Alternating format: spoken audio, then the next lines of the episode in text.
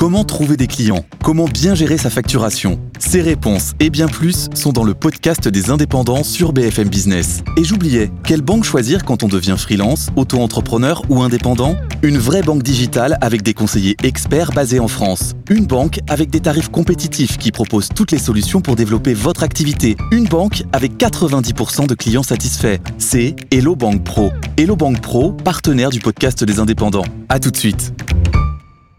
On accueille notre deuxième pitcher du jour, Paul. Bonjour Paul. Bonjour. Bonjour Paul. Euh, soyez le bienvenu sur le plateau des pionniers. Vous êtes directeur de Moi, je trie, un projet collectif d'éco-citoyenneté qui intègre l'école comme maillon essentiel de la chaîne de gestion et de valorisation. Vous avez donc 1 minute 30 pour pitcher devant Émilie et Fred. On va lancer un chrono. Top chrono, c'est parti. Bonjour. Moi je trie est une association internationale qui a été initiée en 2016 au Togo pour répondre à la question suivante. Comment apporter des solutions durables au problème de la gestion et de la valorisation des déchets ménagers en Afrique? Avec Moi Je Trie, on a la conviction forte que le changement doit être avant tout culturel et que c'est par l'école que nous devons apporter cette transformation environnementale. Donc concrètement, ça veut dire quoi? Nous mettons en place des programmes de sensibilisation dans les écoles. Nous impliquons les enfants dans des programmes de tri à la source, de valorisation de biodéchets par exemple. Une fois sensibilisés, euh, ce sont en fait les enfants qui ont la mission d'aller euh, expliquer à leurs parents, porter le, changement dans les familles et dans les communautés.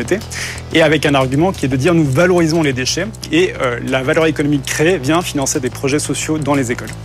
Donc moi je trie, c'est d'abord une pédagogie par l'action rendue possible par le rôle éducateur de l'enfant. Donc progressivement, on est devenu en fait aussi un développeur de solutions innovantes dans les territoires en élargissant l'écosystème euh, territorial avec des communes. Donc on accompagne les communes dans, la mise en place de filières de valorisation et on a aussi des programmes de formation et d'insertion professionnelle pour les métiers de l'économie circulaire. Euh, en quelques mots, moi je trie, c'est euh, faire la démonstration au quotidien euh, que en fait le déchet est plus qu'un déchet, qui peut être aussi un facteur d'innovation sociale, d'éducation à l'éco-citoyenneté et d'inclusion. Donc nous avons impliqué 132 000 élèves depuis le démarrage dans nos programmes et l'ambition c'est de le porter à 1 million dans les prochaines années. Merci Paul, merci Paul pour le pitch. Est-ce que vous avez des questions, cher coach? Ouais, alors moi je trouve ça euh, formidable. Euh, au niveau euh, justement, en plus il y, a une, il y a une forme d'inversion de, de, pédagogie, puisque de ce que j'ai compris, ce sont les enfants qui ramènent les nouvelles méthodes aussi dans le foyer.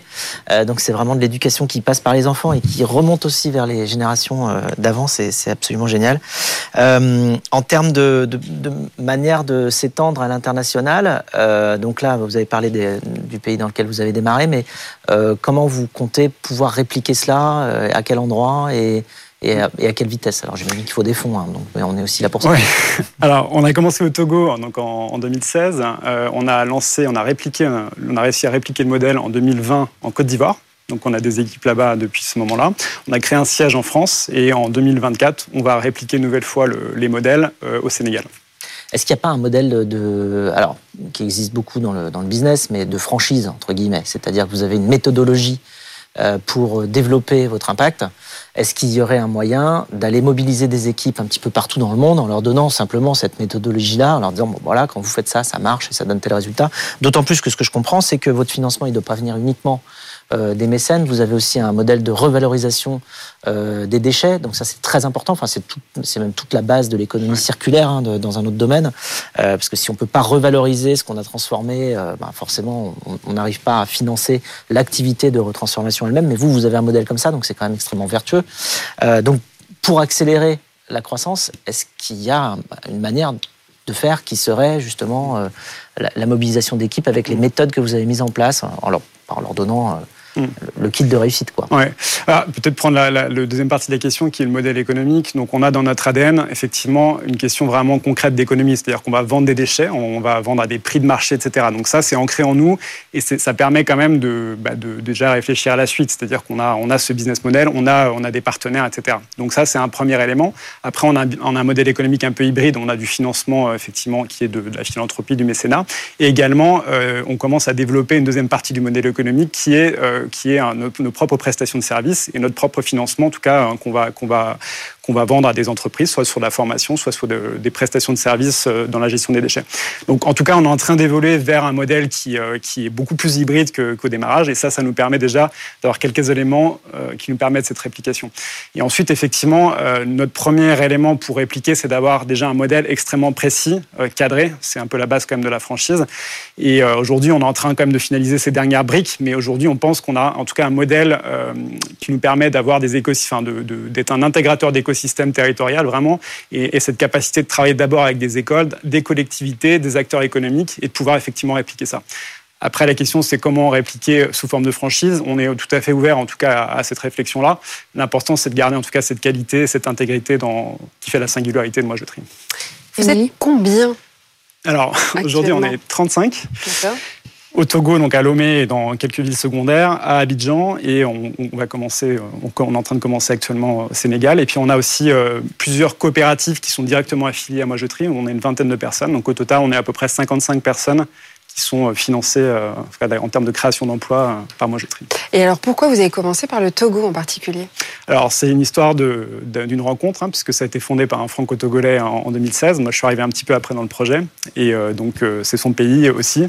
Ça s'est fait comme ça. Et moi je suis arrivé quand j'étais en Côte d'Ivoire, donc tout ça est une histoire de rencontre finalement, et ça se suit en tout cas par des, voilà, par des histoires singulière. D'accord. Et donc là, euh, quels sont vos projets pour euh, vous étendre euh, Est-ce que vous avez des pays que vous ciblez plus prioritairement, j'allais dire, que d'autres? Oui, bah, il y a le Sénégal hein, qui fait partie des, de 2024, donc la priorité.